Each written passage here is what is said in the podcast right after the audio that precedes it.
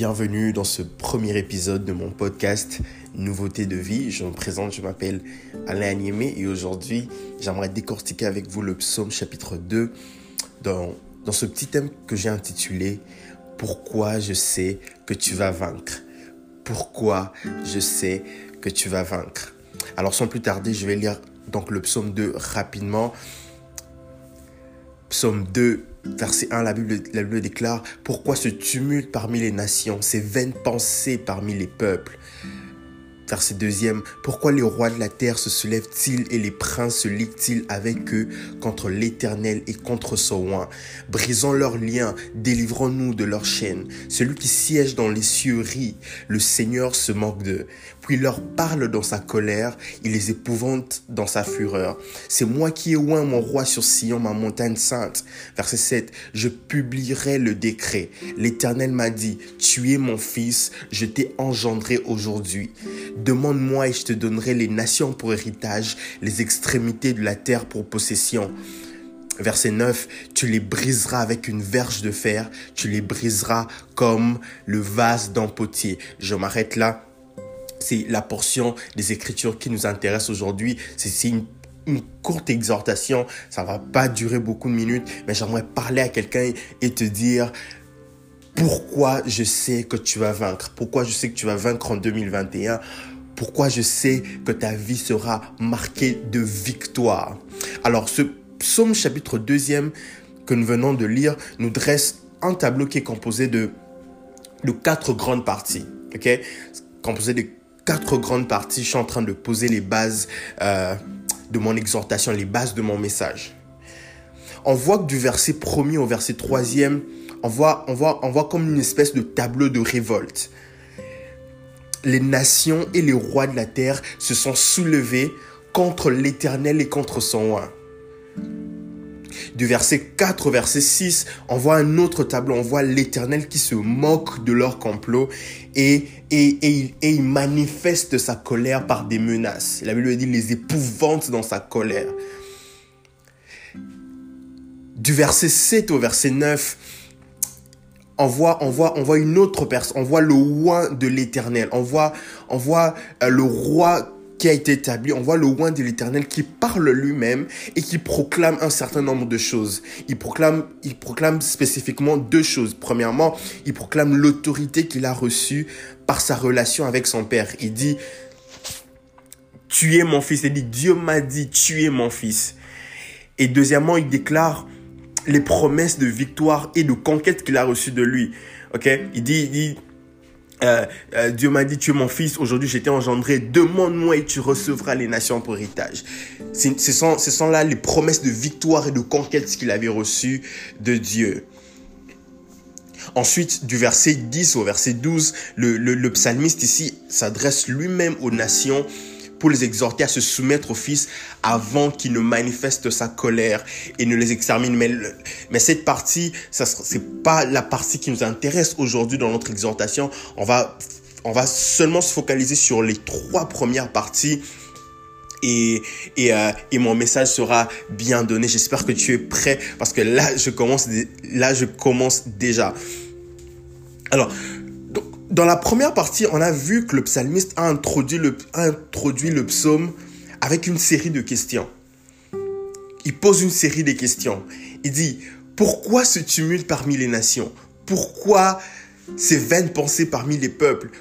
Pourquoi les rois de la terre se soulèvent-ils et les princes se liguent-ils avec eux contre l'Éternel et contre son roi et déjà, pour vous mettre dans le contexte, vous devez savoir que ce psaume fait partie de la catégorie des psaumes euh, qu'on appelle les psaumes messianiques.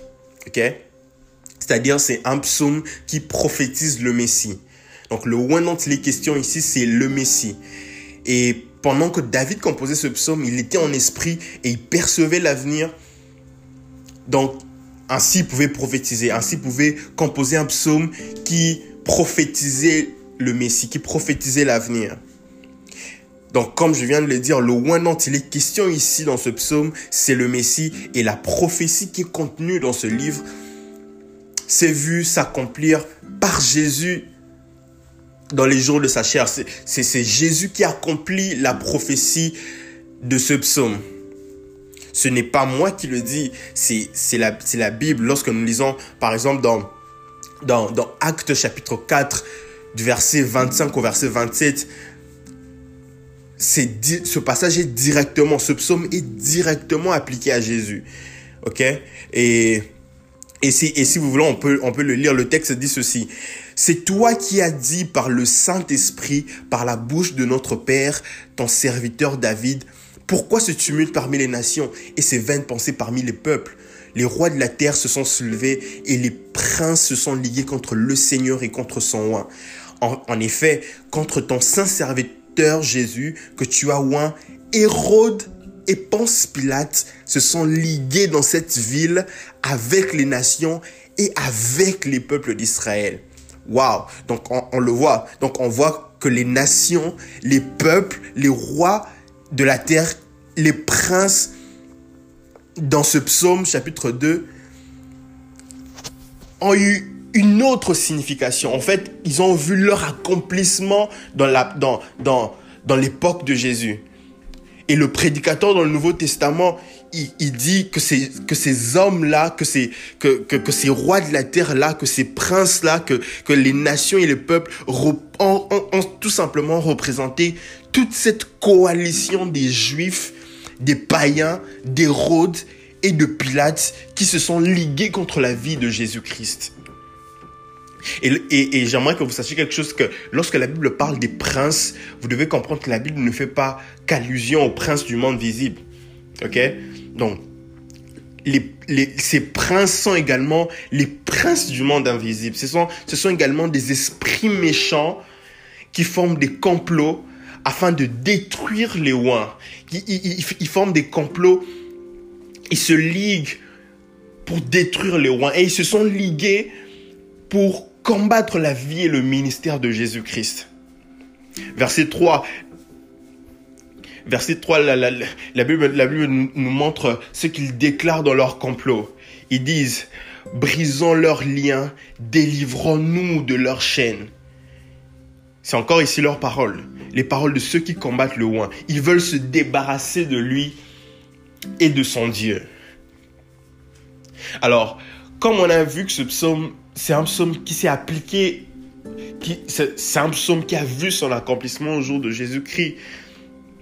Et, ça, veut dire que pour, bien comprendre les paroles du psaume 2, il faudrait tout simplement voir comment est-ce que les choses se sont passées dans la vie, dans le ministère de Jésus-Christ. Dans le ministère de Jésus-Christ, le oin dont il est question ici était, pour, était pour les juifs, était pour les païens, pour Hérode, pour Pilate, pour les rois de la terre, pour les nations, le ministère de Jésus-Christ c'était comme une chaîne qui leur tenait liés et dont il fallait absolument se débarrasser. Ok? Donc, délivrons-nous de leurs liens, délivrons-nous de leurs chaînes. Ils se sentaient enchaînés, ils se sentaient liés par, par le ministère de Jésus-Christ. Et, ils voulaient se débarrasser de, cette chaîne-là. Alors, remarquez une chose, remarquez que le psalmiste présente ce combat comme un combat contre l'éternel et contre son oin. C'est important, mais ça, cette présentation du psalmiste, c'est selon selon une perspective prophétique, ok? Parce que lorsque les choses se sont passées au jour de Jésus-Christ, les adversaires physiques de Jésus ne pensait pas qu'en combattant contre Jésus, il combattait également contre Dieu. C'est une nuance importante. Parce que lorsqu'il combattait contre Jésus, il ne pensait pas qu'il combattait en même temps contre Dieu. Eux, ils pensaient qu'il combattait juste un homme. Mais en fait, le combat n'était pas que le combat contre un homme, c'était le combat contre cet homme-là et son Père et son Dieu.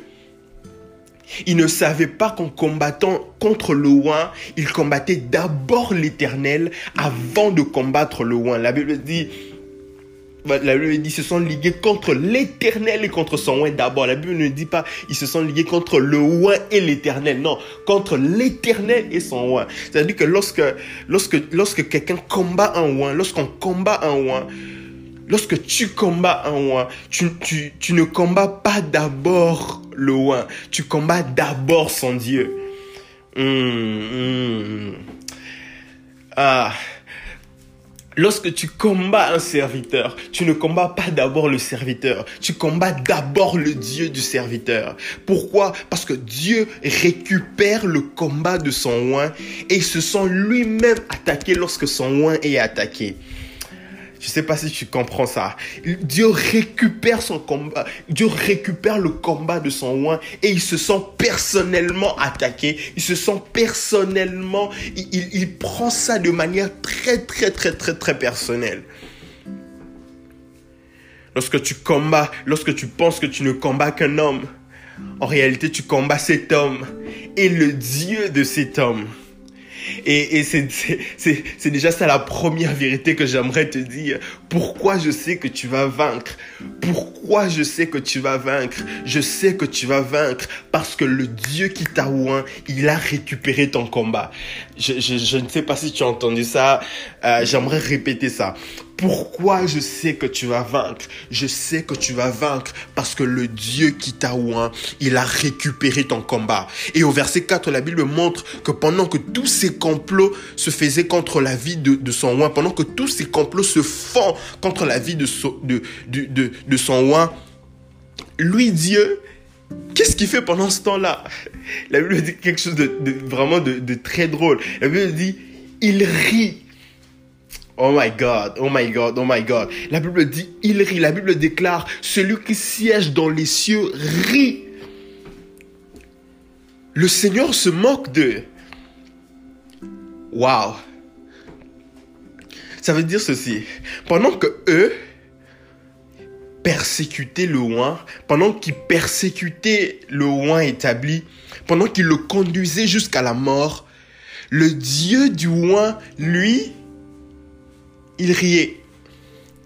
Tranquille, au calme, ouais. Il se moquait d'eux. Il se moquait d'eux. Oh my God, oh my God, oh my God. Et, j'aimerais, j'aimerais que vous remarquiez, j'aimerais que vous remarquiez une chose. Parce que la Bible, la Bible dit, la Bible dit, celui qui siège dans les cieux rit. Aïe, aïe, aïe, aïe. La Bible présente le Dieu qui rit, mais la Bible ne dit pas Dieu rit. Ok, je, je, vais, je vais expliquer ça. La, la, la, Bible présente le Dieu qui rit, mais la Bible ne dit pas Dieu rit. La Bible dit, la Bible parle de Dieu en disant celui qui siège dans les cieux. La Bible fait ce qu'on appelle une périphrase, qui veut tout simplement dire qui, veut tout simplement dire qu'on exprime par plusieurs mots ce qu'un seul mot pourrait exprimer. Ok? Donc, un seul mot pourrait exprimer cela, dire tout simplement Dieu. Mais la Bible utilise une périphrase. La Bible prend un groupe de mots pour nommer Dieu. La Bible, la Bible ne dit pas Dieu, mais la Bible dit celui qui siège dans les cieux. Alors, pourquoi la Bible utilise cette périphrase ici? Pour deux raisons. Premièrement, les adversaires du oin faisaient leur complot sur la terre, n'est-ce pas? Et lorsque la Bible, la Bible présente le Dieu qui se moque de leur complot, la Bible dit celui qui siège dans les cieux. Pourquoi? Parce que le, parce que lorsque les adversaires du oin font leur complot sur la terre, le Dieu du oin n'est pas au même niveau que les adversaires du oin. Aïe, aïe, aïe, aïe. Le, le Dieu du oin n'est pas au même niveau que les adversaires du oin. Parce que eux, ils sont sur la terre, mais lui, il est dans le ciel. Aïe, aïe, aïe. Et la Bible déclare, celui qui vient d'en haut et au-dessus de tous, celui qui vient du ciel et au-dessus de tous.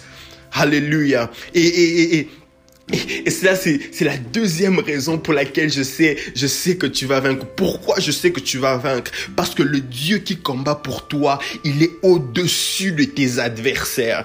J'aimerais, j'aimerais répéter ça encore. Le Dieu qui combat pour toi, il est au-dessus de tes adversaires.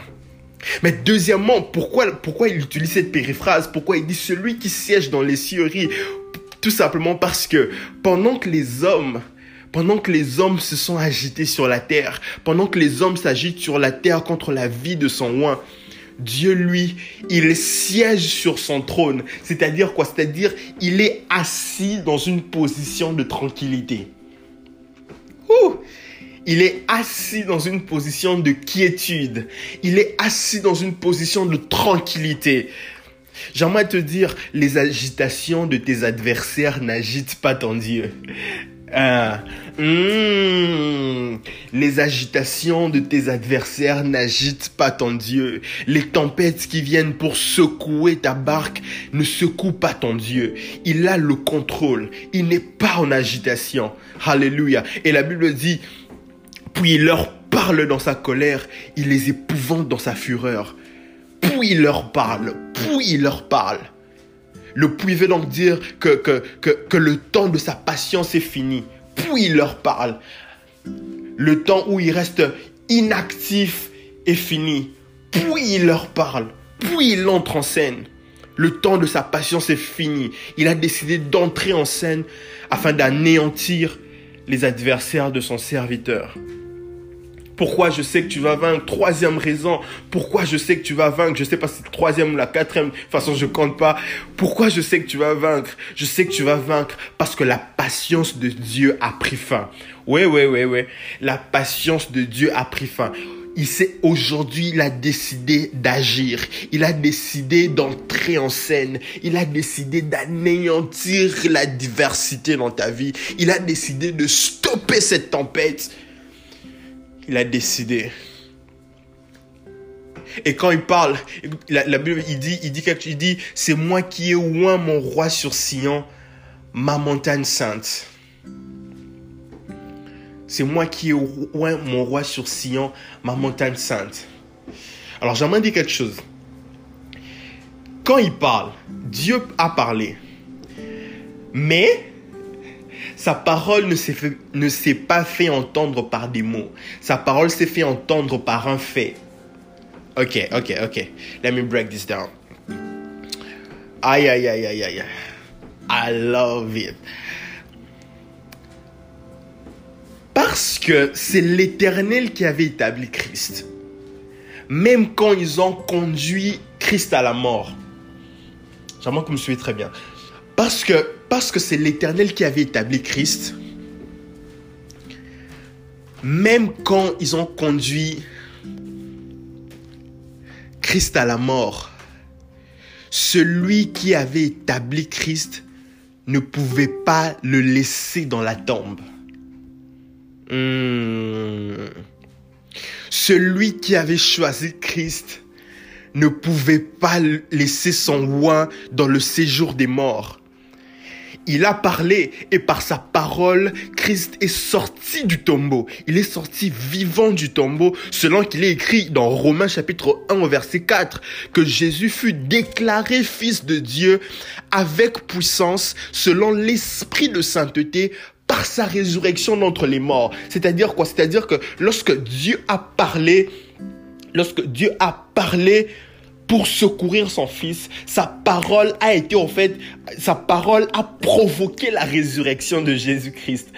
Yes, yes, yes. Sa parole a, provoqué sa résurrection. Sa parole était la déclaration de puissance qui a provoqué la résurrection. C'est Romain qui le dit que Jésus fut déclaré fils de Dieu avec puissance selon l'esprit de sainteté par sa résurrection d'entre les morts. Alors pourquoi je sais que tu vas vaincre? Je sais que tu vas vaincre parce que celui qui t'a choisi, celui qui t'a oint, celui qui t'a établi ne te laissera pas dans la tombe. Non, non, non, il ne te laissera pas dans la tombe.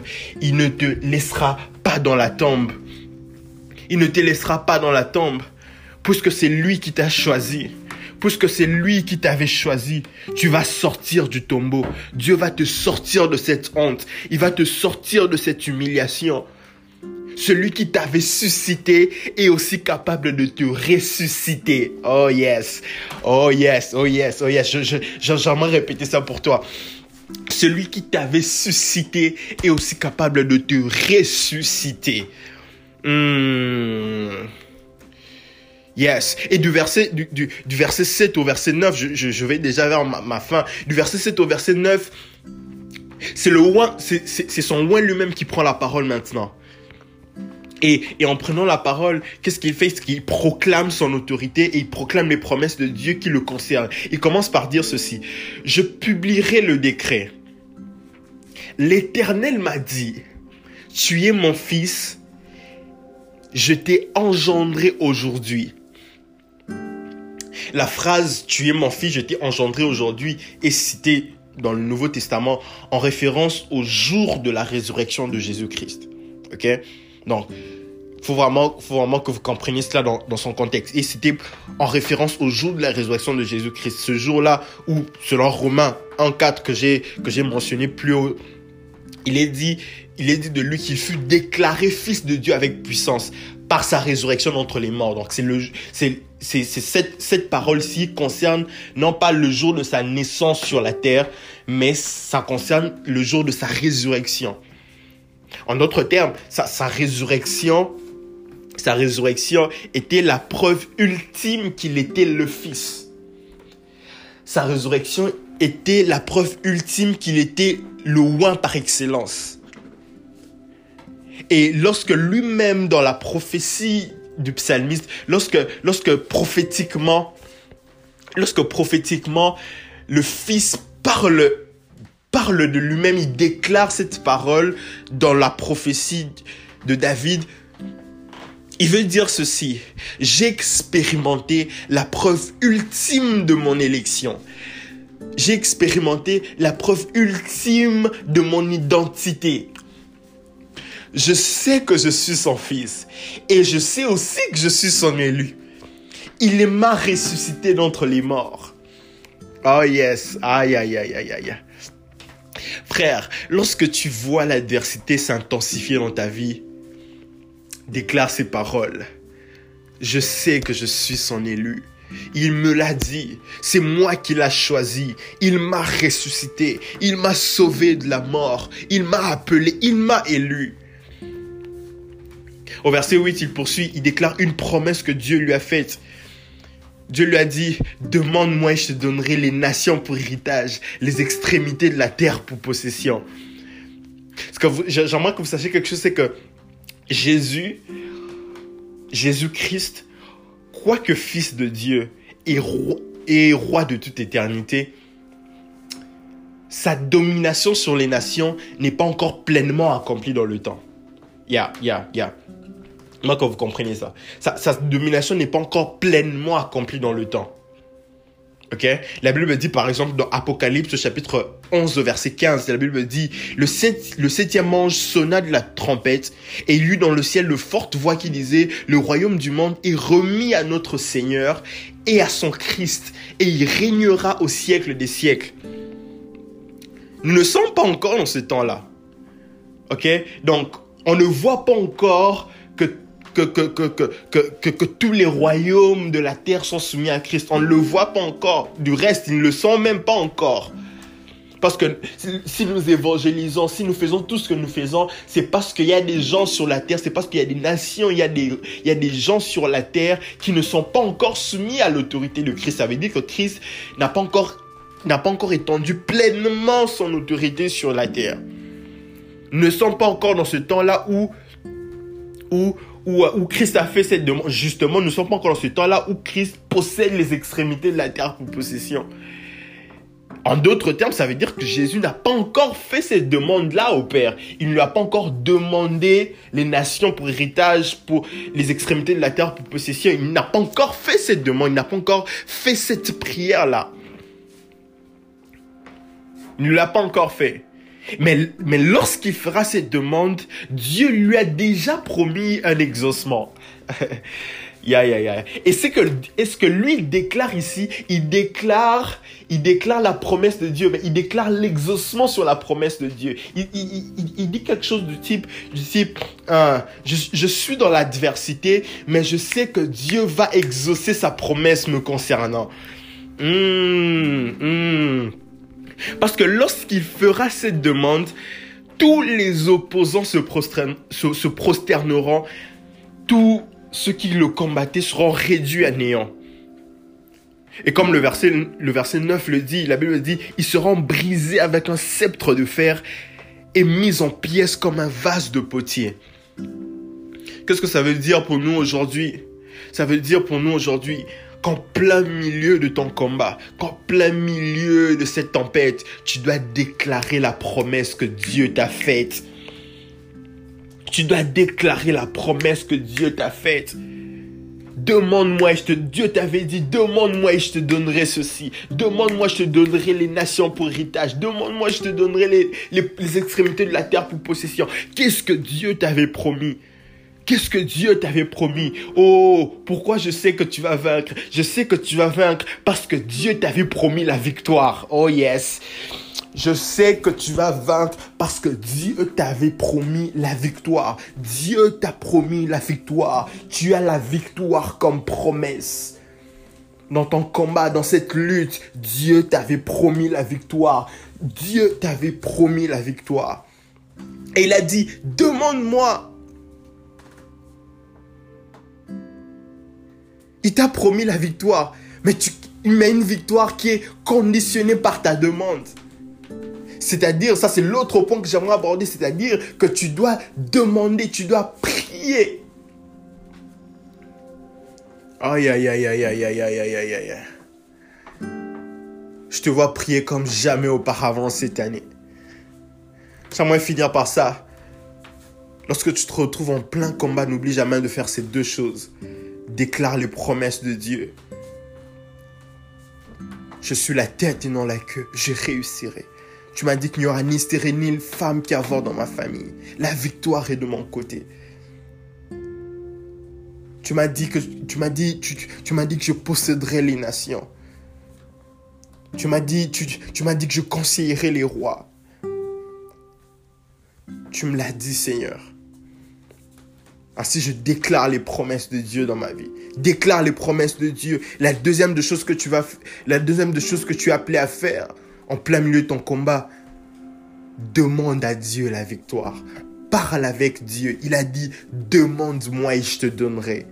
Alors qu'est-ce que tu attends?